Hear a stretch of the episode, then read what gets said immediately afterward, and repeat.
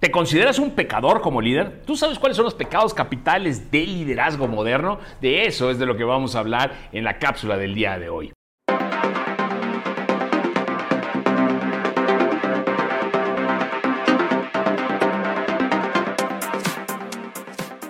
Bienvenidos una vez más, mi nombre es Mario Elsner y te comparto esta información que algún tiempo me costó aprender, ¿no? Con muchos guamazos y porque nadie nos enseña a estar a cargo, así que espero que lo disfrutes y espero que te sea de ayuda en este viaje en tu liderazgo.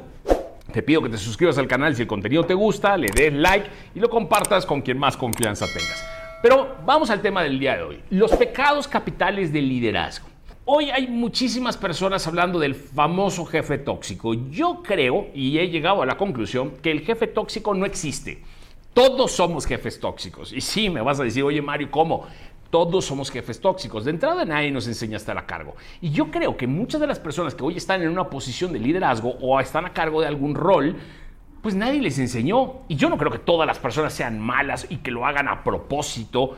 No, yo creo que ese es el problema que no saben. Y por eso caen en esta etiqueta que le hemos puesto a la gente de jefe tóxico, que es como una letra escarlata que nadie quiere que le digan jefe tóxico. Pero la realidad es que no es tan así.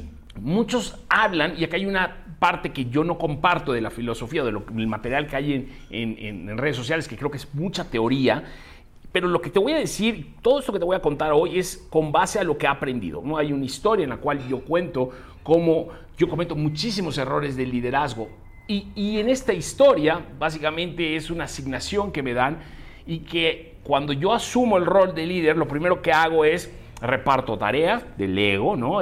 Doy supervisando a cada uno de ellos y voy viendo quién lo hace bien y los que no, pues me meto y los ayudo. Ayudo, según yo, están haciéndolo muy bien al final del día yo me, preparo para presentar, presento este programa, lo hacemos súper bien. Yo creo que en esas partes de foros privados, más acotados, porque a pesar de que yo soy introvertido, lo hago muy bien. Hacemos una buena presentación, ganamos el subsidio, nos va súper bien. Y al final del día, nadie de mi equipo me quería ¿Por qué? Porque yo nunca me había tomado el tiempo para entenderlos, saber qué les gustaba. Yo, a pesar de que tuvimos los resultados, que todo el mundo cree que cuando tiene los resultados somos ganadores, yo no me sentía ganador. Por ahí la gente se sintió muy coartada o limitada de mi parte, según yo ayudándoles, pero diciéndoles que, haciéndoles sentir que su trabajo no era importante y al final yo queriendo llevarme siempre el protagónico. Son todos estos pecados, los cuales te voy a platicar hoy. Pero, ¿qué es lo que te trato de decir? Que muchas veces la materia teórica o lo que se dice en redes es, ay, tienes que mejorar tu empatía, ¿no? Tienes que mejorar tu habilidad de comunicación. Y sí, son habilidades, pero eso no hace que tú falles como, como líder o que no seas un líder pecador. Realmente, todos estos grandes líderes, porque hay gente muy buena con muchísimos talentos de comunicación, pero siguen siendo pecadores.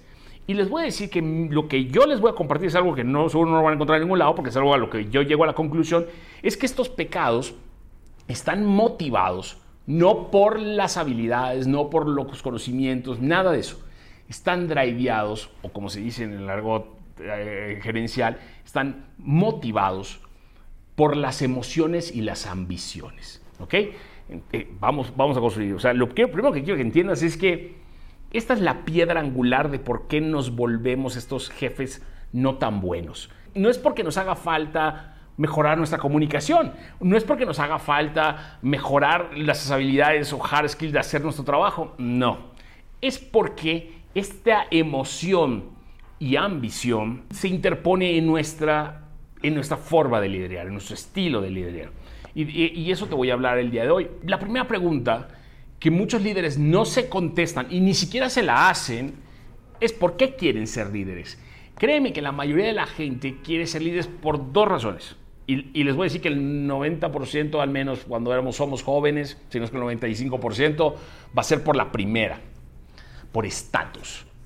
Y, y refieres estatus, dinero, puesto, autoridad, vida fácil, que me digan que yo, que yo soy el líder muchos nos movemos o queremos ser líderes por lo que representa o por lo que nos va a dar de beneficio. Pocos son líderes por realmente hacer una diferencia. Y ahí es donde viene el, gran cambio en esta filosofía que, de la cual yo hablo, que a mí me costó muchísimo trabajo, no crean que uno nace sabiendo. Entonces, cuando yo ya era grande, cometí estos errores, me di cuenta que yo tenía que evolucionar mi estilo. Entonces cambié mi motivador a este liderazgo de impacto que yo llamo, que es un líder que quiere, que ve algo que no le guste y quiere hacer la diferencia. Esa es para mí la definición. No es un líder que quiera llegar por el puesto. Entonces, cuando tú te mueves por estas emociones, ambiciones o estatus, vienen estos pecados capitales que te voy a mencionar el día de hoy. El primer pecado capital es el resultadismo.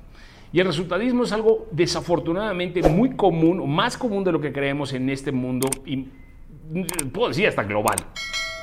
Todo el mundo creemos que si tenemos los resultados, nos merecemos el puesto, que si tenemos los resultados vamos a ganar más dinero, que si tenemos el dinero o representamos esta imagen de ser exitoso, vamos a tener más gente alrededor de nosotros. Tristemente pensamos que ganar tener todo esto que gira alrededor de el resultado es lo que nos va a llevar a ser unos mejores líderes. Entonces, en base a eso se construye esta historia que nos contamos.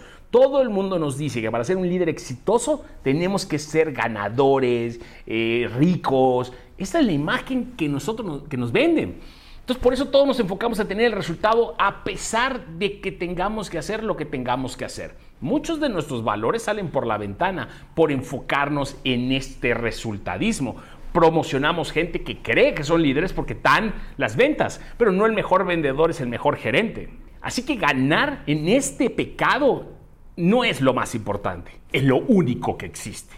Ese es el pecado número uno. El pecado número dos, un poquito va de la mano, que hablo de eso, es el protagonismo.